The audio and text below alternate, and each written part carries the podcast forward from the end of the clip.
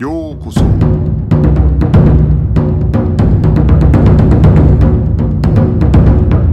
Eu sou o Gustavo e você está ouvindo o Budocast.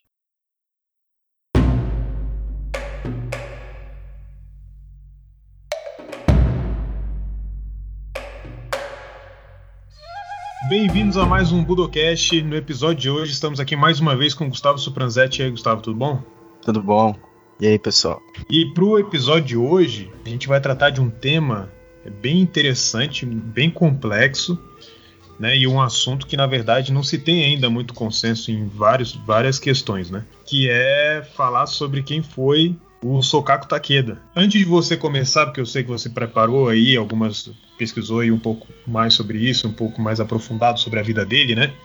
Eu queria só ler duas coisas aqui antes da gente começar, como se fosse para dar uma introdução no assunto. Assim, falando sobre a vida do Sokaku Takeda, meio que a gente está contando, de certa maneira, a história do Daitoryu, né? Que é o estilo que o Morihei Ueshiba aprendeu e que tem muita influência aí no que é o Aikido hoje. A própria ideia de que falando sobre a vida do Sokaku Takeda, a gente está falando sobre a, vamos dizer, o desenvolvimento do Daitoryu, especificamente a criação do Daitoryu, já é uma coisa que poderia ser meio polêmica, né? Mas então, antes da gente começar isso, eu vou ler primeiro. No livro do Nippon Budokan, eles têm o Daitoryu Aikijujutsu como um dos, uma das escolas que eles apresentam no livro. E dá uma visão geral, assim, do entendimento da história do estilo. Então, o que, que diz no livro do Nippon Budokan? Fala assim: de acordo com a lenda, o precursor do Daitoryu Aikijujutsu foi fundado por Minamoto no Yoshimitsu e foi passado para o clã Takeda. Com a morte de Takeda Shingen em 1573, a família Takeda mudou-se para a região de Aizu. Hoshina Masayuki, filho adotivo do ex-servo de Takeda, Hoshina Masamitsu, foi nomeado governador de Aizu em 1644. Ele ordenou que todos os vassalos mais antigos aprendessem Oshikyuchi,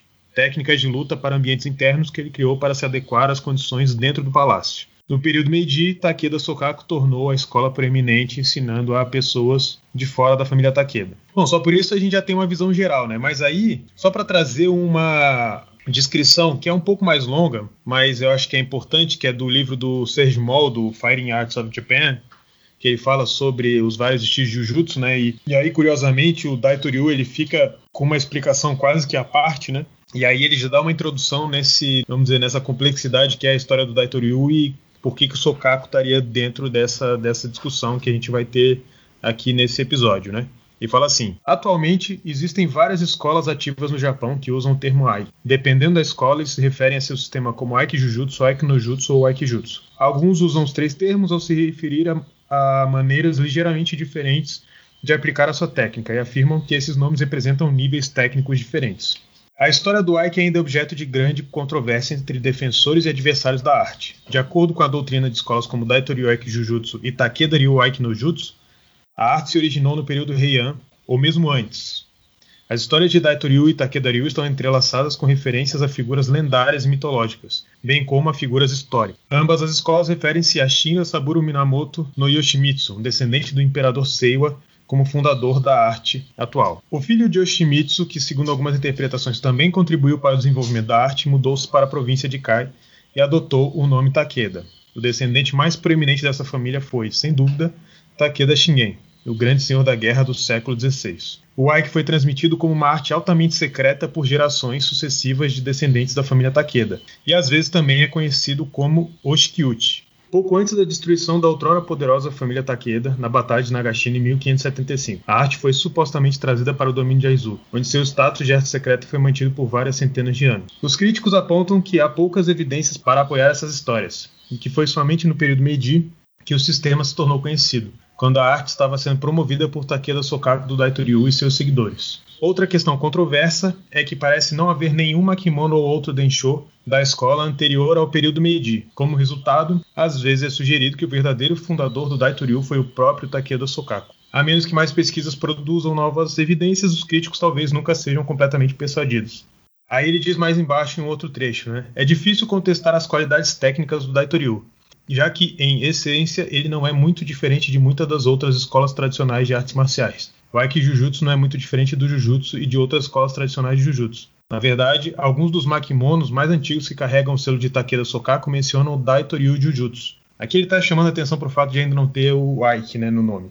Um dos alunos mais conhecidos de Sokaku Takeda foi Morihei Ueshiba, fundador do Aikido. Então, qual é a grande questão aqui, né? o, o livro do Nippon Budokan coloca como lenda, né? A lenda da história do Daitoryu. E o Sejimo chama atenção para essa questão, né? Seria Sokaku Takeda o criador do Daitoryu, né? Essas são questões aí bem interessantes. E aí entramos então, né? Quem foi Sokaku Takeda? Para falar um pouco dessa figura, né, que é muito controversa, ao mesmo tempo misteriosa, que é Sokaku Takeda, vamos entrar um pouco mais atrás, desde o nascimento. É, Sokaku Takeda nasceu na província de Fukushima, é, antiga Aizu, é, em 1859, e desde criança ele sempre testemunhou batalhas na região. Vale lembrar que na época que ele ainda era muito pequeno, a província de Aizu teve um problema muito sério com o Império japonês e eles foram tratados como inimigo, inimigos do Império por um tempo. E a, essa batalha, Sokaku, quando pequeno, presenciou é, de perto. Dizia, né, que ficou fascinado por como a batalha havia acontecido e a, talvez essas experiências iniciais que ele que ele teve o contato pode ter sido o fator, né, que determinou ele a posteriormente vir a se interessar mais e ter toda a devoção que ele teve às artes marciais. Mais para frente, Sokaku fala para Tokimune, né, que foi um dos seus filhos, e quando ele era pequeno, ele costumava, na época dessas batalhas de Aizu, eh, ele costumava ir para fora de casa para ver é, as balas de canhão voando pelo céu. Na época, a Izu ainda tinha um armamento muito precário né, e antigo, e as balas de canhão era, eram aquelas aquecidas, né? Então, quando elas voavam pelo céu, parecia um, uma espécie de meteoro. E ele dizia gostar de ver esse espetáculo aí acontecendo, né? Espetáculo entre aspas. Para falar um pouco mais da família de Sokaku, né? O pai de Sokaku é, de nome Sokichi Takeda, herdou um pedaço de terra que a família passou por gerações e ele também dirigiu um templo local, dirigiu uma escola e ele também, quando mais novo, foi um lutador de sumô é, famoso. Inclusive, ele alcançou o posto provincial de Ozeki, né, no, no sumô, que é um posto bem alto. É, dizem também que Sokichi era muito habilidoso com a espada e também com o bastão. Dizem que ele ensinava um pouco disso em uma pequena sala instalada nessa propriedade na qual ele tinha aí. Então a gente vê que Sokaku desde pequeno teve essa conexão com as artes marciais. Seu pai consumou um pouco do Ken e um pouco do Bojutsu. Então ele já teve desde pequeno essa é, vamos dizer, esse incentivo às artes marciais. Por essa exposição que ele teve, treinou né, na sua infância com seu pai um pouco do sumô, é, ele foi exposto também à, à escola Rosan Ryu Takadaha Sojutsu, que é a escola de lança. Também foi exposto, quando novo, é, à escola Onohai Toryu de Kenjutsu. É, e o professor, na época dele, dirigiu uma escola em um templo, é, chamava Toma Shibuya. Um dos outros professores também conhecido foi Takeda Zenjuro, na, na mesma época. É legal citar que a primeira técnica que se aprende né, no, no Taitoryu, que é Ipondori, é igual, é praticamente a mesma técnica, igual a, segunda técnica do Kodachi no Kata, da Onoha Itoryu Kenjutsu. Então já começa desde aqui a gente notar é, essa similaridade que o Daitoryu Jujutsu, posteriormente também Aiki Jujutsu, veio a, a bater com a Onoha Itoryu. Nesse templo, é, a gente tem a placa da época que Sokaku esteve por lá, a gente tem a placa de estudantes, é, e está gravado lá é, não só o nome de Sokaku Takeda, Takeda, mas também à direita do nome de Sokaku Takeda tem o nome de Sato Tadataka, que era um homem bem conhecido na época, né, na região, porque ele vinha de linhagem samurai. Né? Seu avô foi Kenshiro, que foi um samurai ainda é, de clã, né, ainda famoso, tipo, carregava o nome, e o seu bisavô, mais famoso ainda, de nome Kinemon, é, ele foi o Tomoban. E o Tomoban é, para quem não sabe, era o líder de escolta, né? É, responsável por proteger a, o senhor feudal, né, entre aspas, local. A escolta que Kinemon fazia do senhor era composta mais ou menos por cerca de 50 a 60 homens. Ele escolhia esses homens de acordo com a competência deles nas artes marciais, né? Antigamente era, eram citadas como Bugeiju Rapan, né? As 18 artes é, do samurai, que incluíam aí no currículo Kenjutsu, Aijutsu, Sojutsu, é, Kyujutsu, Jujutsu e por diante. Essa estreita relação que Sokaku Takeda teve com o Sato Tadataka na época que aprendeu Onohai Toryu Kenjutsu, é, fez com que ele tivesse também um pouco de aprendizado no que Sato Tadataka sabia das artes marciais. Por ser por vir de linhagem samurai, ele sabia a arte de Oshikyuchi, que o Gustavo falou logo no início, né, que é a arte de, de como se portar dentro dos palácios, né, ou técnicas para dentro dos palácios, ou seja, técnicas sentadas e tudo mais aprender um pouco de técnicas de, de aprisionamento, né? Mas posteriormente ela viria a ser conhecida como Taiho Jutsu. E também aprender um pouco de Hojo Jutsu, né? Que é a técnica de imobilização usando cordas. É, era bem comum também essa, essa arte na época para aprisionar bandidos, né? Visto que na época não tinham gemas e tudo mais, eles geralmente levavam amarrado. De, nesse mesmo quadro de alunos da Onohai Toryu, desse dojo que Sokaku estava aprendendo, né? Também tem o nome de uma notável pessoa que é Nagao Seigo. Nagao Seigo, ele foi professor de Tai Shiryu Kenjutsu e também foi muito proeminente no Shibukawa Ryu Jujutsu, que muita gente conhece e que até hoje, se a gente pesquisar, tem apresentações da escola e tudo mais, né, por aí na, na internet. E muito provavelmente é, essa relação estreita que tinha é, Sokaku na época nesse dojo fez com que ele possa ter tido um contato com o Nagao Seigo também e estar aprendendo coisa ou outra aí, não só do estilo de Kenjutsu dele, mas também do Shibukawa e o Jujutsu, né, visto que Sokaku era muito interessado nas artes marciais. É legal citar né? Que o Shikyuchi, é, geralmente, o pessoal refere-se ao termo como sendo é, esse, essa arte marcial, entre aspas, né? Não sei se poderia ser chamado assim, mas as técnicas para serem usadas em circunstâncias mais formais. É, a tradução literal do termo é algo como maneira honrosa para o interior. Vendo por esse prisma, ela pode ser tratada tanto não só como uma técnica marcial, talvez para ser usada em situação de perigo dentro de palácios, mas também ela poderia ter toda a questão de etiqueta correta ser usada dentro dos palácios, né? É, então, talvez ela não fosse um, um método de jujutsu, só, mas também carregasse a, a forte etiqueta, né, urei, para ser aprendido.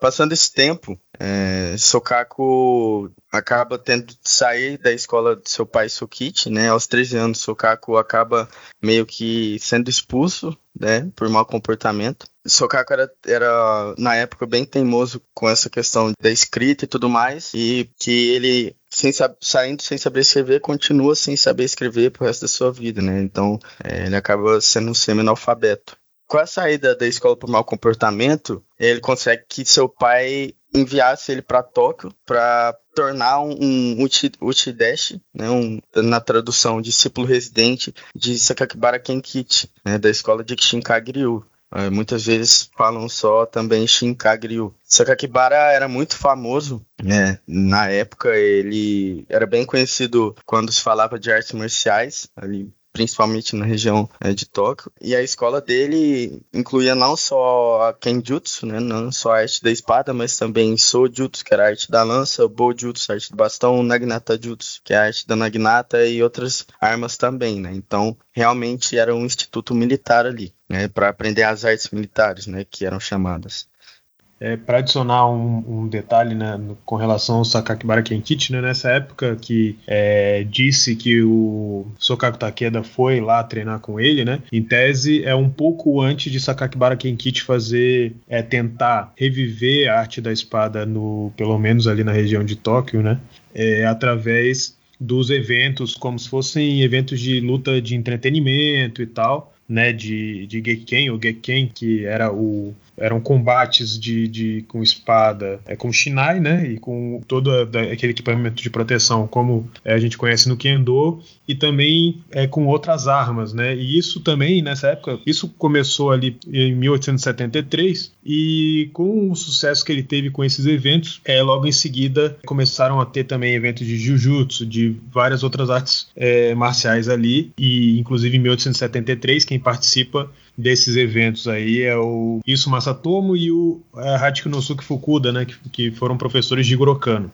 É, quando Jigoro Kano vai criar o judô, ele se refere a esses, esses eventos de entretenimento como uma coisa ruim, uma coisa em detrimento da visão da sociedade é, com relação às artes marciais japonesas e é uma das razões, um dos fatores que ele resolve que ele não vai chamar é, a arte dele de Jujutsu, mas ele chama de Judo para tentar né, criar uma separação, criar um distanciamento do que ele ensinava desses eventos que estavam acontecendo. Né? E além disso, né, o Sakakibara Kenkichi ele tinha sido professor do Kobusho, né, que era uma academia militar é, criado na época pelo Shogunato Tokugawa, que ainda existia, né, logo finalzinho ali do período Edo e outras pessoas que estavam ali como professores do Kobusho uma época ali, né? Porque no caso do Jujutsu foi um, um, período mais curto, né? Do que as técnicas com espada, né? Que foram ensinados no, no, no Kobusho. Estavam é, ali o, o, Totsuka, né? Da, do Totsukaha Yoshinryu, que foi um, um grupo, né? Que, que rivalizou com a Kodokan no início da Kodokan, nos eventos da, da, da polícia de Tóquio e tal. Tinha também o Hachinosuke Fukuda, que foi o primeiro professor de Jujutsu de Jigoro Kano, e também o professor de Kitoryu de Jigoro Kano também estava dando aula lá na, nessa época, no Kobusho, né? Então eram professores assim bem reconhecidos, né? Naquela época que foram contratados para dar aula nesse local, né?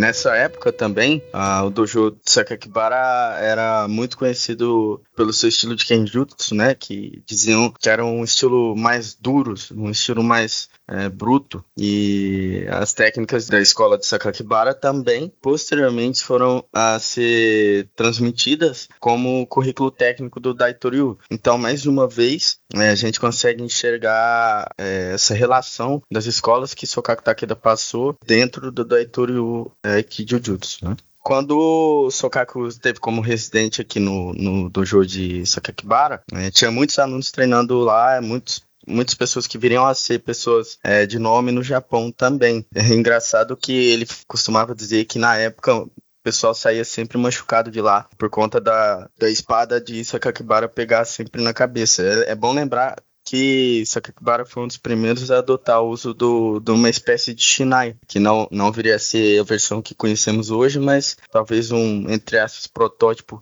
para chegar até onde a Shinai é conhecida hoje em dia. Nesse mesmo dojo, havia um, um estudante é, chamado Jirokichi Amada. Ele estreita a relação com o Sokaku nessa época, tanto que mais tarde é, ele se torna professor né, de Kenjutsu na Universidade de Hitotsubashi e chama, convida né, Sokaku para fazer uma demonstração na universidade, é, justamente por conta dessa época que eles treinaram juntos no, no dojo do Sakakibara e ele viu a habilidade que Sokaku Takeda tinha né, com a espada claramente até aqui a gente consegue ver que Sokaku teve conexão com várias artes marciais, vários sistemas e muitas das vezes ele com certeza teve é, contato com outras pessoas para que ele pudesse testar né, as suas habilidades e botar em prática aí tudo que tinha aprendido e vinha aprendendo, né? Essa estadia do Sokaku em Tóquio, né, no dojo do Sakakibara, cerca de dois anos e meio a três anos, é, acabou sendo interrompida pela morte do, do irmão mais velho de Sokaku, que chamava Sokatsu. Em 1876, é, Sokatsu ele deu início ao sacerdócio e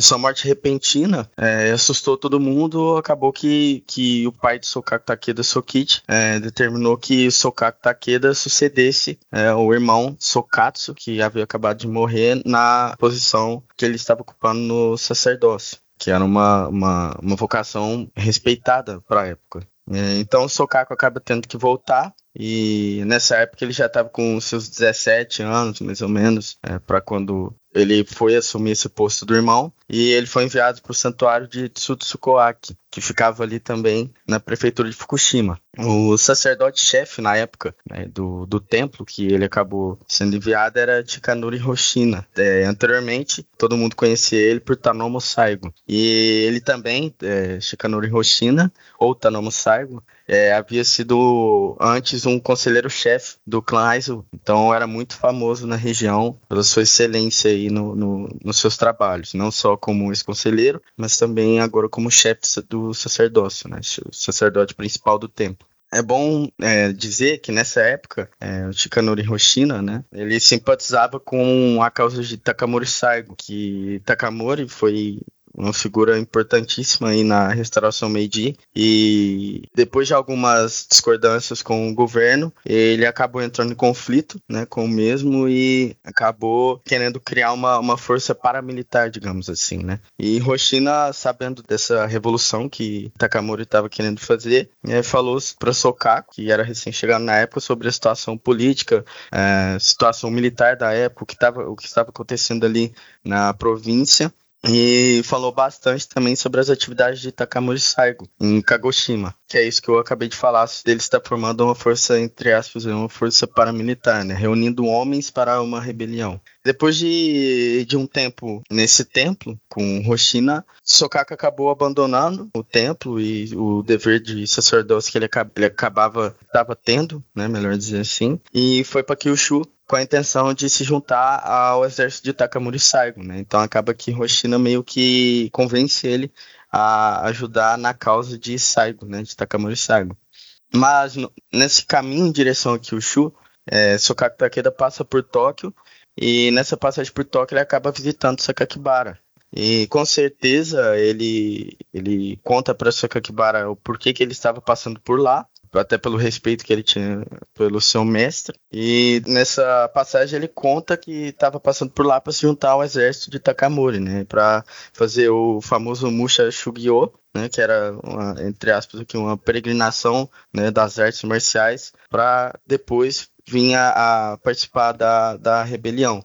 É, tendo em vista essa visita a Sakakibara, já que Sokaku Takeda tinha como caminho, né, como direção final Kyushu, ele entrega, ele escreve uma carta é, entrega para Sokaku para que Sokaku entregasse para uma pessoa de nome Shunzo Momonoi, que na época é, Shunzo Momonoi também era um mestre da espada, né, um mestre de Kenjutsu muito famoso e amigo de Sakakibara Kinkichi. Né?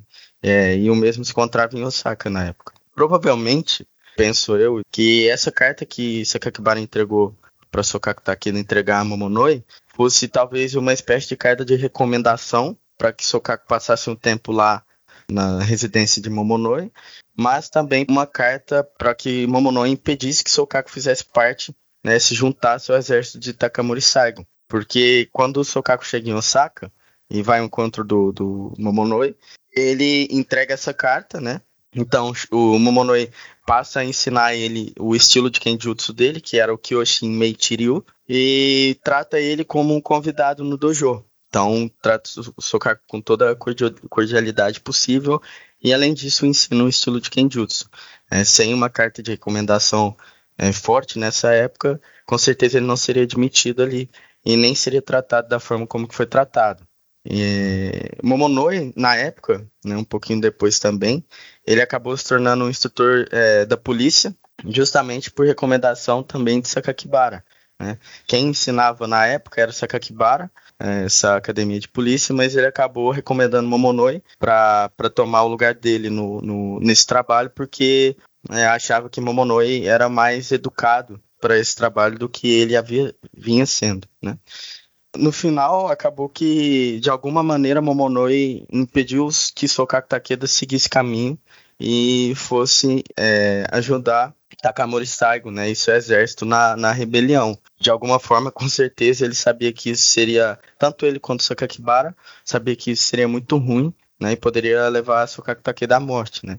É bom lembrar que essa, essa rebelião que Takamori Saigo tomou frente é conhecida como a rebelião de Satsuma, Diz que na época Takamori Saigo juntou um exército de mais ou menos de 30 a 40 mil samurais, né, que não estavam satisfeitos com o que ele havia é, discutido com o governo, não estavam ou não estavam a favor do governo e quis fazer é, esse embate. Né.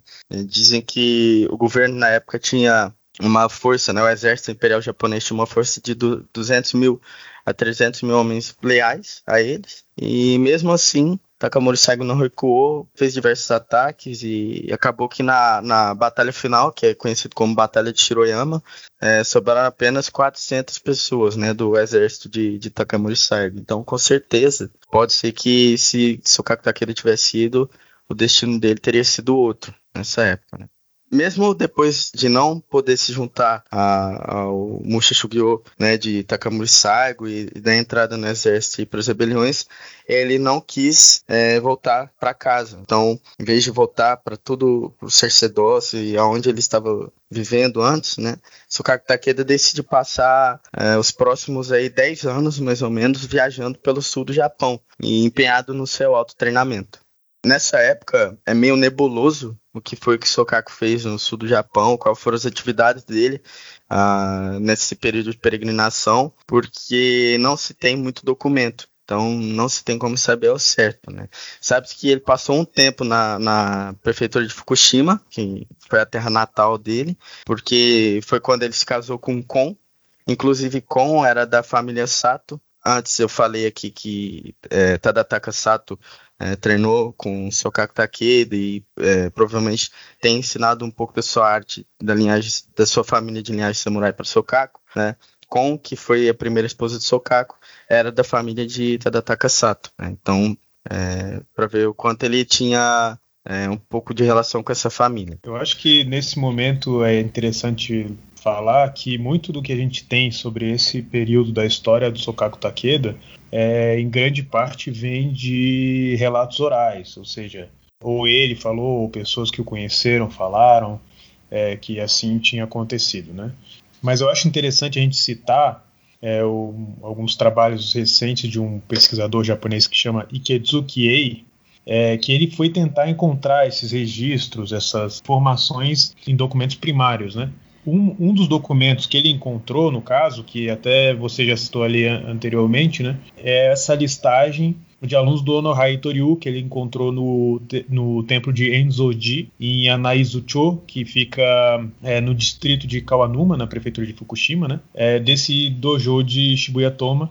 É um templo da, do, do budismo Rinzai, Zen, né, existe até hoje esse templo, quem for no no Google pode encontrar o, as fotos do templo, é um templo muito antigo, né? Então já daquela época, né, como a gente falou, o Takeda, ele treinava no Itoriu, então muito provavelmente nesse templo, né? É interessante lembrar que na época era comum as pessoas irem estudar no templo, inclusive estudar caligrafia, estudar uma série de coisas. Como a gente sabe, por alguma razão, é, seja essa né, que, que, se conhece ou seja qualquer outra, é, o Sokaku Takeda ele não escrevia grande parte ou tudo né, desses materiais, desses registros que ele tinha. Né? É, mas, pelo que se sabe, ele conseguia ler. Né? Então, de, de uma forma ou de outra, ele aprendeu a ler o, toda a parte de kanji. Né? Nesse registro do Onohai Toriu, o nome do Sokaku Takeda, né, o sobrenome Takeda dele não tá com o mesmo kanji do clã Takeda, a que se refere geralmente né, essa linhagem que se faz todo essa, essa, esse resgate histórico da família Takeda, do Takeda Shingen, que eu citei lá no começo, né, como se fosse uma origem é, do próprio Daitoryu. Então esse pesquisador ele fala o seguinte, que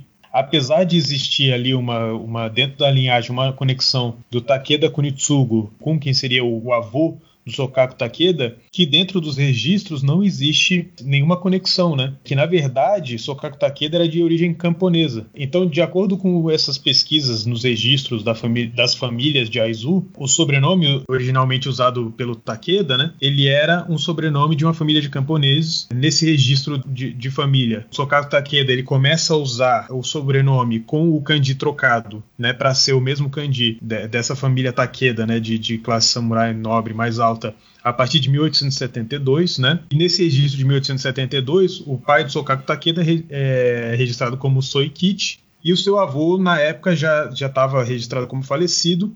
E o nome dele não era Soemon, como geralmente se refere ao avô de Sokaku Takeda, mas Somonemon. Né? E nesse registro ele diz ainda que é confirmado que o pai do Sokaku Takeda ocupava uma posição social de camponês, então ele trabalhava na agricultura, então ele não era de uma família de samurai. Aí a gente chega nesse trecho, né, que a gente estava falando aqui, de que ele se casa com sua primeira esposa, que chamava Kon, em 1884. E ela era uma vizinha dele, né? Família, da, da, família Sato, como, como, como você já falou, né? Sobre o Sato Tadataka, que estava lá no também na, né, né, no registro de alunos do Ono Toriu, etc, etc. Quando Sato Tadataka morre em 1885, segundo também o Ikezuki Ei, é, Sokaku aprende o Shibukawa Ryu Jujutsu e se torna instrutor do dojo do Nagao Seigo que ficava numa vila próxima, né? Então Nagao Sego que você também já tinha citado ali anteriormente. E aí Sokaku teria dois filhos dessa união dele com, com a Kon, mas em 1894 a casa deles é vítima de um incêndio, né? E em 1895 Sokaku Takeda desaparece repentinamente e vai para o exílio e se torna é, um artista marcial em exílio, peregrinando aí por várias partes do Japão, né?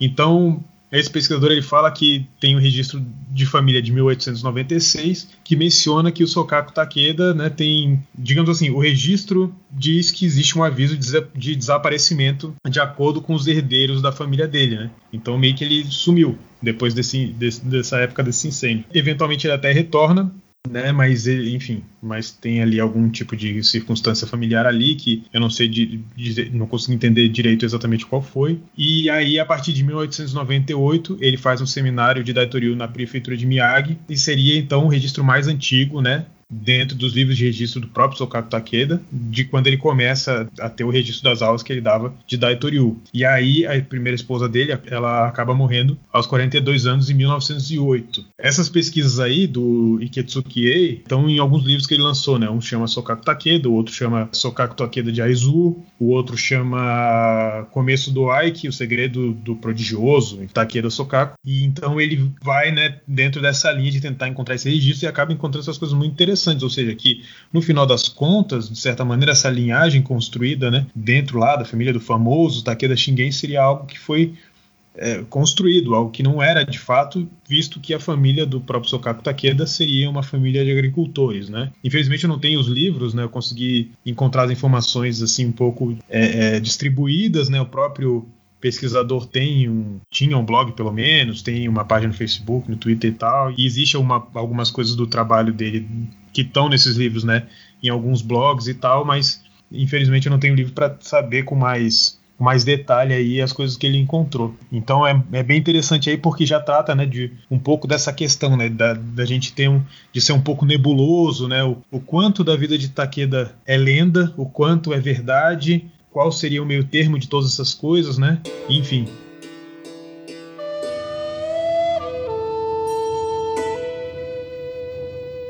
Depois que, que ele casa com Kon, né, e tem dois filhos, como o Gustavo acabou falando, ele acaba acompanhando o Tsugumichi Saigo, né, que era o irmão mais novo de Takamori Saigo, é, até Hokkaido, é, por volta de 1887, mais ou menos quando o Tsugumichi se tornou chefe do projeto de, de desenvolvimento da, de Hokkaido. E é provável que Sokaku nessa época tenha continuado seu treinamento nas artes marciais é, estendendo aí seu treinamento até mais ou menos 1890. E foi aonde dizem, pessoal, os pesquisadores aí, que nessa época é, entraram em consenso que pode ser quando ele pode ter começado a ter sua carreira de professor. Né? É, também visitou o. acabou visitando nessa época é, que ele viajou com o Sugumichi Saigo. Algumas vezes ele visitou o Chikanori Hoshina, ou Tanomo Saigo, como eu disse antes, é, em algumas ocasiões, na residência que é ou nos santuários que ele estava é, tomando conta, né? Devido a, a, toda essa essa relação próxima, né, de Sokaku Takeda com Shikanori Hoshina, é, existem pessoas que têm que escrevem e essa é uma linha de pesquisa muito conhecida também dentro da história do Daitori Aiki Jujutsu, que refere que é, Shikanori Hoshina foi quem ensinou é, a arte né, do Daitoryu para Sokaku Takeda. Né? Essa hipótese ela tem base, é, principalmente, como eu disse, na proximidade de Hoshina com Sokaku Takeda e também com um Shiro Saigo. Né? Shiro Saigo, para quem não sabe, é, fizemos aqui um episódio dele, um dos titanos do Kodokan, é muito famoso no judô, era um dos filhos de Shikanori Hoshina, que antes vinha do nome Tanomo Saigo. É, no entanto, quando a gente vai pesquisar, a gente percebe que Hoshina é, ele era um político importante né, do clã Zu, como eu disse, foi um, um conselheiro, né, chefe do clã, e muitas informações da vida de Hoshina estão presentes pra, para todo mundo até hoje, né? Incluindo vários diários de vida dele. E quando você vai ver, né? Quando você vai pesquisar um pouco mais a fundo, você não consegue encontrar é, evidência alguma de que Hoshina tivesse alguma especialidade em artes marciais ou mesmo, né, de ter ensinado Daitoryu ou qualquer outra arte marcial a alguém. E eu acho que até que a gente tenha mais documentação para conseguir provar esse fato, é difícil também de sustentar essa teoria. Então, continuando, qualquer que, que seja a especificidade da atividade de Sokaku nesses últimos anos, como eu disse, né, até o final do século XIX, a gente volta a conseguir rastrear o paradeiro de Sokaku a partir de, da, do final da década de 1890, porque é, sobreviveram vários livros de registro dos alunos de Sokaku, chamados Emeiroku, e também os livros de pagamentos, né, que era chamados Shareiroku é, no qual ele registrava sempre a, as informações detalhadas né, de ensino. Então continha endereço dos alunos, nome dos alunos, as técnicas ensinadas aos certos alunos, né, os valores pagos por e esses dizem alunos. que ele cobrava bem caro, né? É, dizem que ele cobrava uma quantia alta, né? Bom, tem também todos esses valores registrados e é bom lembrar que como Sokaku não sabia escrever, é, era sempre alguém né, que acabava tomando todas essas notas para ele. Com base nesses livros de registro que a gente tem, né, que sobraram aí depois da morte de Sokaku, a gente consegue verificar, como o Gustavo também disse, né, que o o registro mais antigo é de 1898, na qual, como Gustavo muito bem disse, ele conduziu, conduziu um seminário de Daitoryu na província de Miyagi. E a partir de 1910, as atividades de Sokaku acabam sendo mais centradas na região de Tohoku. Então, em 1910, Sokaku acaba por acompanhar um chefe de polícia da prefeitura de Akita. Esse chefe de polícia era bem conhecido também na época, de nome Sanehide Takarabe. E ele acompanha Takarabe até Hokkaido após a transferência de Takarabe e ele acaba decidindo estabelecer a sua casa, enfim, sua moradia em Hokkaido. Gostou da região e decidiu ficar por lá. E acaba que nessa época ele se casa novamente. E então, a partir daqui, ele se casando novamente, se instalando por lá, é, Hokkaido acaba, acaba que seria o seu local de residência é, fixa, né, para o resto da sua vida. Depois dessa, dessa relação com Takarabe, Sokaku começa a viajar pela região de Hokkaido, ensinando Daitoryu em muitos, muitos lugares. Ele era muito conhecido por ter os seus seminários de 10 dias, famosos seminários de 10 dias, né? No qual é, você pagava e tinha uma espécie de seminário, uma espécie de curso, né? Por 10 dias consecutivos. É, ele ensinava 10 dias num local, viajava para outro local, ensinava mais 10 dias, para outro local, mais 10 dias. E foi assim né, que em 1915 ele acabou é, na cidade de Engaru, né, ao norte de Hokkaido, tendo seu primeiro encontro com o Morihei Ueshiba, que posteriormente viria a ser o, o desenvolvedor do Aikido. É, o Ueshiba nessa época tinha 32 anos e ficou muito surpreso com a habilidade que Sokaku tinha, é, não só é, nas armas, né, mas também com, com o Jujutsu sem pensar duas vezes, ele acabou é, se tornando um aluno né, de Sokaku. O Sokaku admitiu ele como aluno. E nessa época, é, o Eshiba estava muito entusiasmado né, com o Daitoryu, que Sokaku estava ensinando. Por causa disso, ele acaba, de, acaba convidando Sokaku a mudar para Shirataki, onde o Eshiba tinha é, uma residência junto com um grupo de outros colonos lá. E Sokaku acaba indo e aceitando o convite do Eshiba, né? E ensinando Daitoryu na casa do Eshiba é, por um período de tempo. Mais tarde, com o dinheiro que ele foi ganhando, ensinando e tudo mais, ele acaba comprando a sua própria casa por lá. Mais uma propriedade, né? A Sokaki, então, acabou estabelecendo essa residência em Shirataki e trouxe a, a, sua, sua esposa de nome Sue para viver com ele por lá, né? Essa união dos dois né, acabou por produzir sete filhos, né, de Sokaku, e um deles é o famoso sucessor de Sokaku, Takeda, que tem o nome de Takeda Tokimune, bem famoso e muitos conhecem. Né? Também tem a vida muito interessante. Enfim, o Eshiba acabou estudando assiduamente o Daitoryu. Né? Ele acabou gostando muito da arte e estudou por cerca de 4 a 5 anos. Nessa época, ele também foi um dos alunos preferidos de Sokaku, tanto que Sokaku levava o Eshiba para ajudá-lo né, nos seminários que ele dava. E foi um dos alunos que Sokaku mais chamou atenção também em todo esse tempo de ensino, né? É, só não chamou mais atenção de Ueshiba do que seu filho, é, é, Takedo Tokimune, obviamente, por, porque era seu filho, né? E, e viria a, a, ser seu sucessor depois. Mas mesmo assim, é, o Ueshiba foi um aluno assíduo e aprendeu muito de Sokaku. Infelizmente, o Ueshiba teve que sair de Shirataki, né? E acabou é, no final de 1919, né, início de 1920 mais ou menos, porque havia recebido a notícia de que seu pai estava muito doente. E ele saiu às pressas, então, de Shirataki e acabou até deixando a, a casa mobiliada para Sokaku Takeda morar se quisesse. Essa associação dos dois, né, de Sokaku Takeda e Morihei, também é um pouco menos nebulosa porque tem os registros no, no. Há quem diz que o Eshiba demorou, depois eu vim treinar. Tem gente que fala que não, eles estiveram se encontrando, mas de acordo com os registros, é, o Eshiba vem a, a reencontrar com o Sokaku e voltar a treinar com o Sokaku Takeda em 1922, né, quando o Sokaku Takeda acabou passando aí cerca de seis meses junto com a família de Ueshiba em Ayabe. E nessa época em Ayabe tem, existem fotos que consegue se ver a placa na parede, enfim. É, o local que o Eshiba estava morando era conhecido já como o Eshiba Juku. É, ele se juntou lá com uma, uma certa comunidade, né, que era crente da religião Omotokyo, e com incentivo de um homem, né, que era inclusive cofundador da religião, de nome Onisaburo Deguchi, é, ele acabou montando um dojo nessa casa, né, no Eshiba Joku, onde passou a ensinar Daitoryu Eki Jujutsu. E nessa época ele contava, dizem, cerca de 30 a 40 praticantes da arte. É, inclusive, para quem conhece a, Seit, a Masaharu Taniguchi foi um dos alunos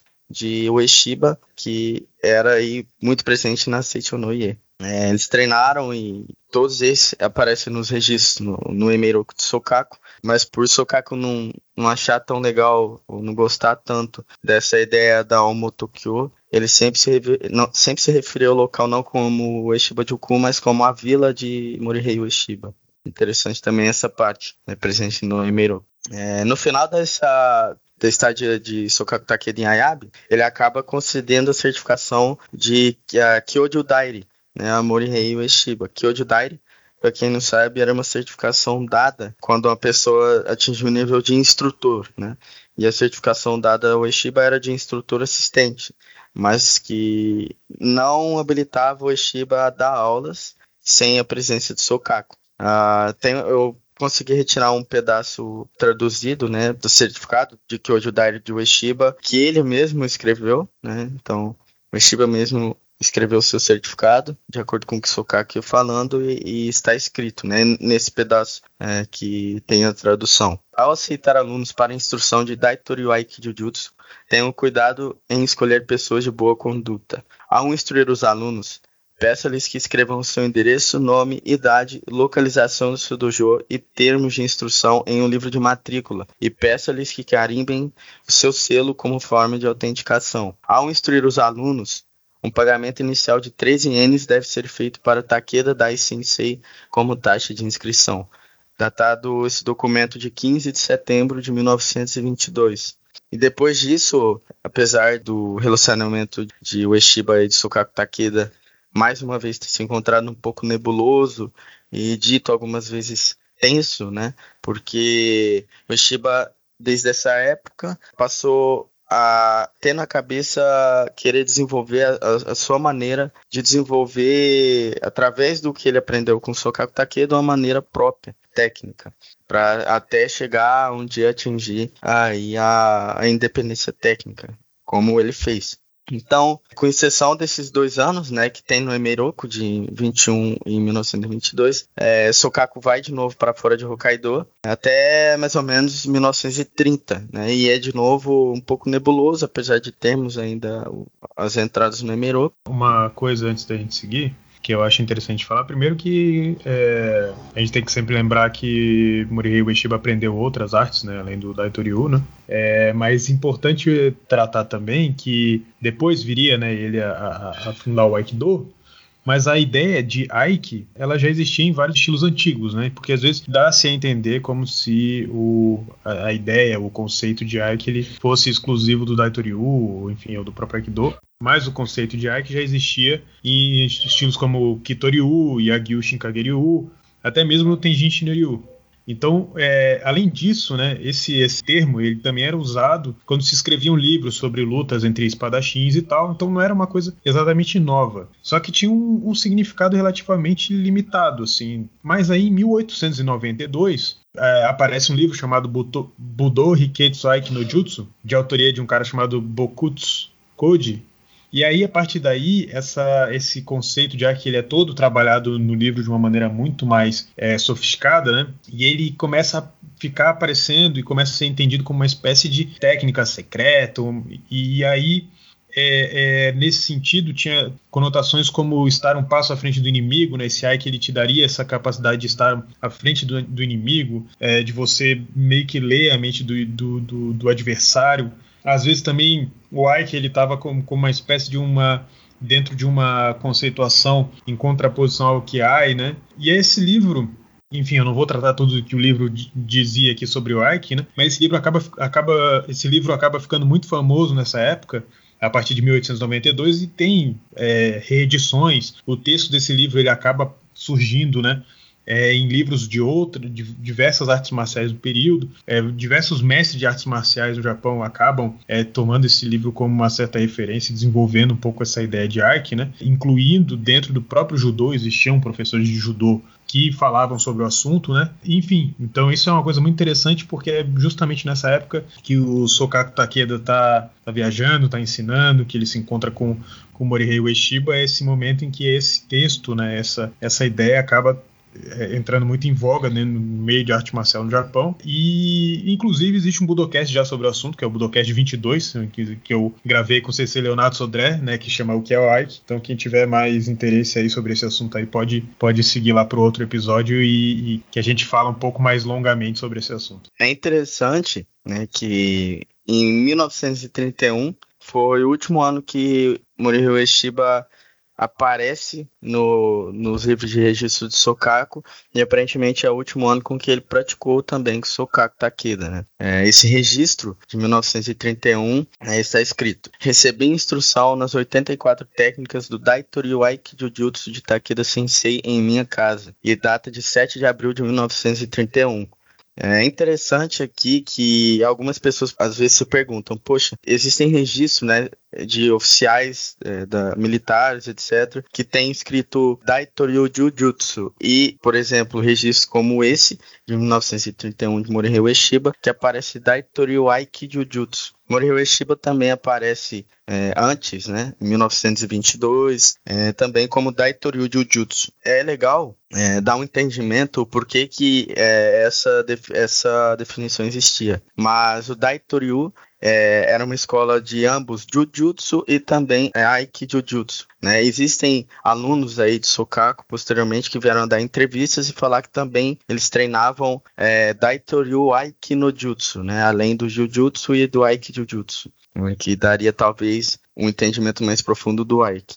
Mas a definição que o Sokaku Takeda dava para Daitoryu Jujutsu e Daitoryu Aiki Jujutsu é que para militares, é, oficiais militares, enfim, ele ensinava o Daitoryu Jujutsu, pois eles precisavam de, muitas das vezes, atacar primeiro, né, para prender aí bandidos ou é, ladrões, né, na época. Então, o Jujutsu era, era primordial para que eles conseguissem executar o trabalho. É, Tokimune Takeda, filho do Sokaku, vem posteriormente dizer que é, o ataque primeiro, né, é, é chamado de Kiai, né? Ou seja, o ataque antes é chamado de Kiai. E ou né, nós conhecemos, pessoal das artes marciais, né, vem a conhecer como Sen no Sen. Então, o ataque primeiro, ou Sen no Sen, era chamado de Kiai e era ensinado dentro da disciplina de Daitoryu Jujutsu. Enquanto, por outro lado, a, a disciplina de Daitoryu Aiki Jujutsu trabalhava mais com o Go no Sen, ou com a, a, o contra-ataque, né? Ou seja, é, ele não atacava primeiro, mas aplicava o Ike é, justamente quando viesse a, a ter um, um, ataque eminente ou, enfim, a ser atacado. Então é interessante também deixar isso bem claro é, para quem não, não entender às vezes essa, esses registros com cada hora com o nome no, no, no Emeiroku de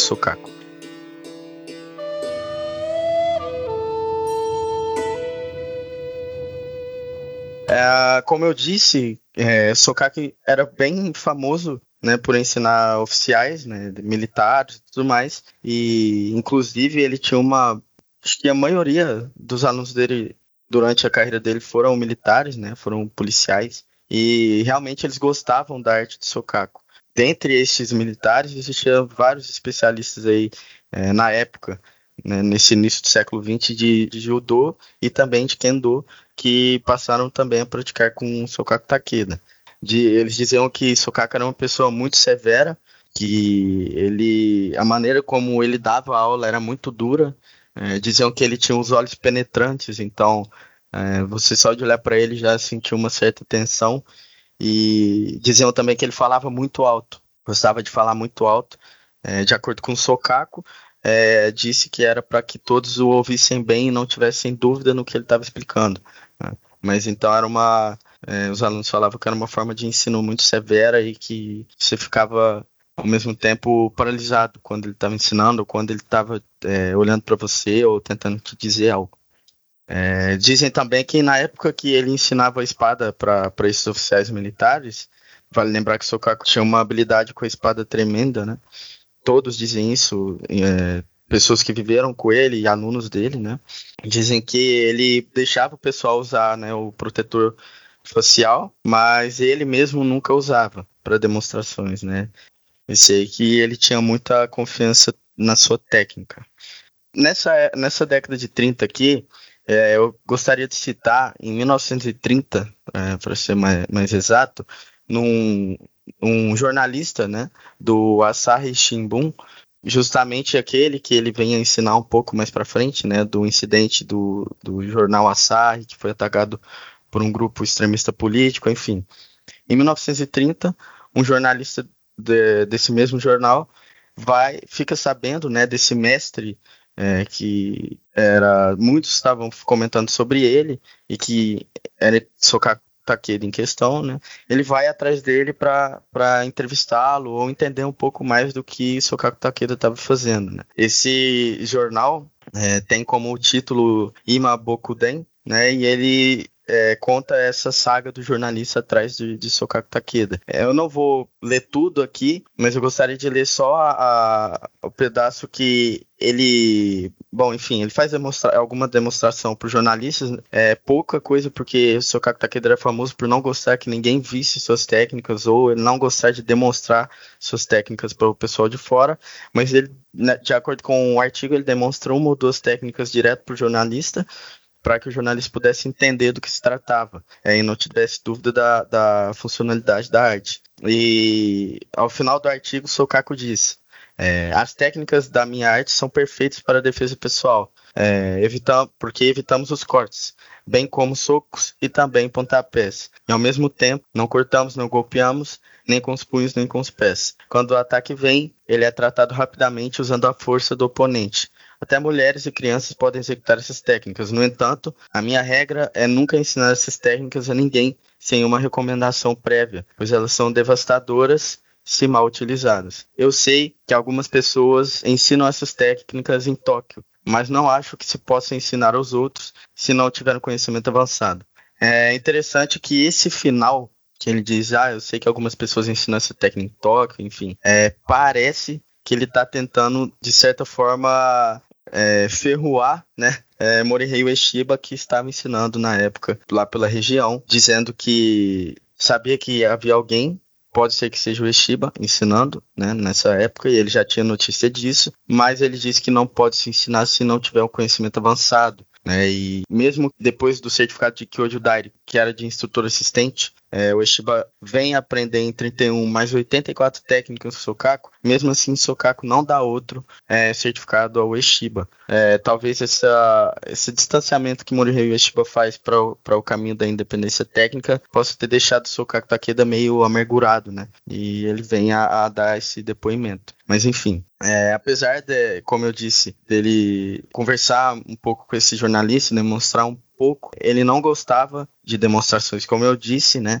Ele falava que ele falou ao seu filho, né? Inclusive essas informações de Tokimune Takeda que eu venho citando, é, são informações que são datadas da década de 80, na qual Tokimune Takeda fez uma série de boletins, né, no Daitokan, do dojo que ele ensinava contando para o pessoal do dojo um pouco da sua vida e um pouco das histórias de Sokaku Takeda, né? Então vem de lá essas informações. É, Tokimune fala que Sokaku Takeda sempre falava para ele, sempre o advertia é, para não ensinar essas técnicas ao público, não fazer demonstrações abertas, porque não teria perigo de ninguém roubar a técnica dele.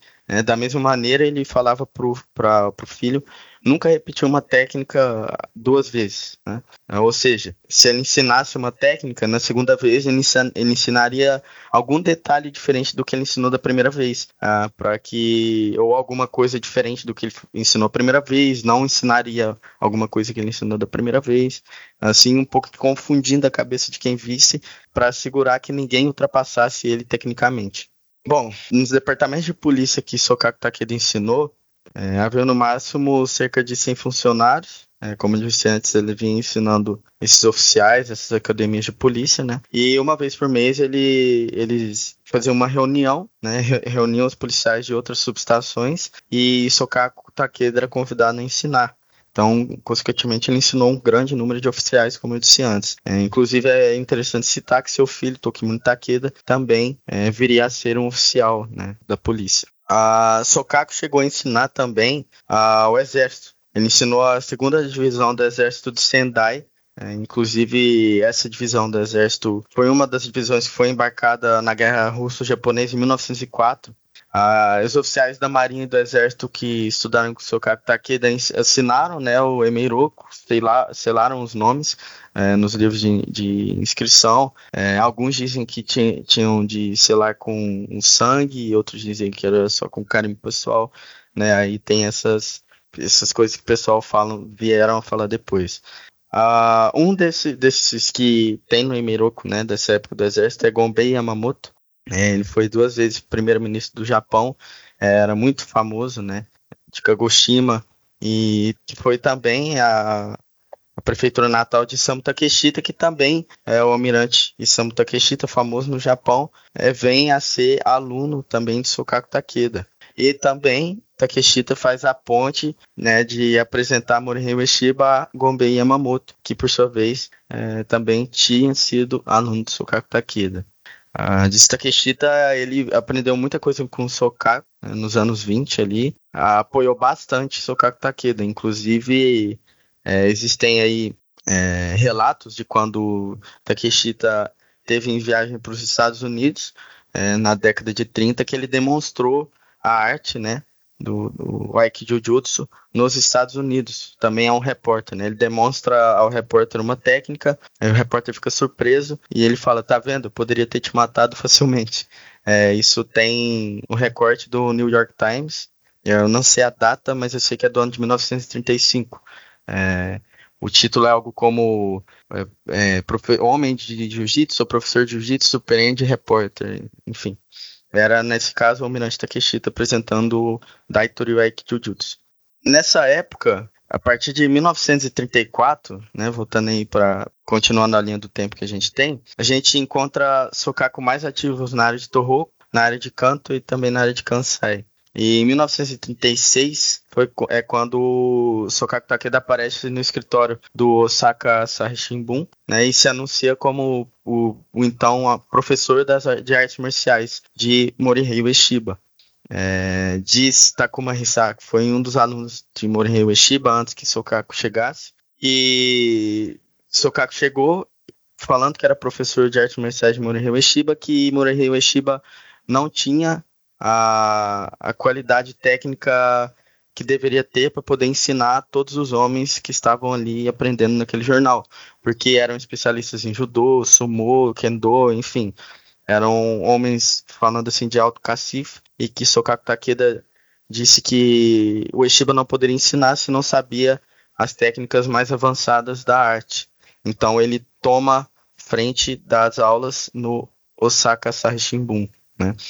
É, as razões por quais é, aparece no jornal é, ninguém sabe, né, e acho que vai continuar sem saber como ele apareceu lá do nada, né, quando o Eshiba estava ensinando é, desde 33, mas de todo caso, Sokaku passa a ensinar o jornal, né, maior parte do seu tempo é, e dos seus próximos anos é, ensinando no jornal, e inclusive ele concede posteriormente o, o título de Menkyo Kaiden, ou título de transmissão direta da arte, para Takuma Hisa e Masato Tonedade, em 1939. E são os dois únicos Menkyo Kaiden que Sokaku Takeda dá em vida. É interessante é, isso também. É, mas esse incidente do, do Asahi Shimbun é, é, muito longo, né? Eu sei que eu falei um pouco breve dele aqui, mas é, tem muito mais coisa que isso, é muito mais interessante que isso, e talvez renderia até um episódio separado. E se a gente for falar aqui, vai é, estender o tempo. Bom, após isso, após esse ensinamento de Sokaku Takeda no, no jornal, eu, ele passa os últimos anos de vida é, em Hokkaido, ah, mas apesar da, da sua idade já avançada, ele continua ensinando até o fim da vida, né? Ele costumava andar em trajes tradicionais, né? É, e usava ainda aqueles tamancos de madeira, e muitos ficavam é, impressionados com a rapidez que Sokaku andava para sua idade, né? Ainda mais em cima daqueles tamancos de madeira. É, e ele era muito forte, né? Até seus últimos anos ele foi forte. Sokaku viveu até os 86 anos, quando ele estava nos seus últimos dias, ele estava ensinando, inclusive, né, numa delegacia de polícia em Muroran, né, na, na região de Hokkaido, e depois ele desceu para Hakodate. De Hakodate, ele viajou para Honshu, que era ali a ilha principal do Japão. E foi nessa viagem que Sokaku acaba falecendo, em 25 de abril de 1943, em Aomori, como resultado de um derrame. Né. Ele então teve um derrame enquanto viajava e acabou por falecer. Ele tinha uma frase muito famosa, né, que Tokimino Takeda vem a falar depois, que ele sempre falava quando saía de casa. Um homem de Budô nunca sabe para onde está indo. Não espere que eu volte. Pense que você está me vendo pela última vez. E foi assim, né, que ele foi e acabou falecendo, até que a polícia informa a morte de Sokaku Takeda para Tokimino Takeda. Alguns dizem, inclusive, que nessa época que Sokaku morreu, alguns livros de Sokaku Takeda foram queimados com ele, é, no momento que é, ele foi cremado. A gente não sabe se é por causa disso que muito da história de Sokaku Takeda e do Daitori Jujutsu é nebuloso, mas de toda forma, é, por, por mais que existam lacunas, né, dentre a história, é, a gente tem esses livros de registro e que Sokaku deixou, que não são poucos, né? E alguns documentos, algumas retratações, né? Como você tem entre, é, entrevistas uh, ou dos próprios alunos de Sokaku que vieram contar depois para contar um pouco da história de Sokaku Takeda, né? Que foi um excelente artista marcial não só no Jujutsu, mas também nas armas, né, como Kenjutsu, o Soujutsu, enfim. E com certeza teve um efeito muito grande no Jujutsu japonês, com seus feitos, né? E plantou as sementes né, que vieram originar posteriormente o Aikido. E assim termina do episódio de hoje falando um pouco da vida de Sokaku Takeda. Independentemente né, do, do, dessas questões que a gente tratou aqui, né, do, de um passado nebuloso, difícil de conhecer né, do, do Daitoryu, o Daitoryu é um estilo respeitado no Japão, faz parte da Nihon Kobudo Kyokai, né, como um dos estilos de Jujutsu que está lá integrando a Nihon Kobudo Kyokai, através do Katsuyuki Kondo, né, que foi um aluno do Tokimuni Takeda, né, e além disso o Daitoryu ele é, possui ali diversas expressões desse Daitoryu que foi ensinado pelo, pelo Sokaku Takeda em várias regiões do Japão, aí a depender né, de, de locais por onde ele passou, né, lembrando que o, o Sokaku Takeda ele tinha essa, essa essa característica, né, de viajar pelo por, por todo o Japão ensinando o Daitoryu para para as mais diversas pessoas, né? E isso acabou criando diversos núcleos de Daitoryu em vários lugares, né? E querendo ou não, influenciando né, a própria criação do Aikido. Então, é, ficamos por aqui com mais um episódio do Budocast. Obrigado, Gustavo, por ter participado aí de mais um Budocast. Eu que agradeço e até a próxima. Bom, ficamos por aqui com mais um Budocast. Não se esqueça de se inscrever nas nossas redes sociais, no Instagram, Twitter, Facebook, etc. Ficamos por aqui com mais um episódio. Até a próxima.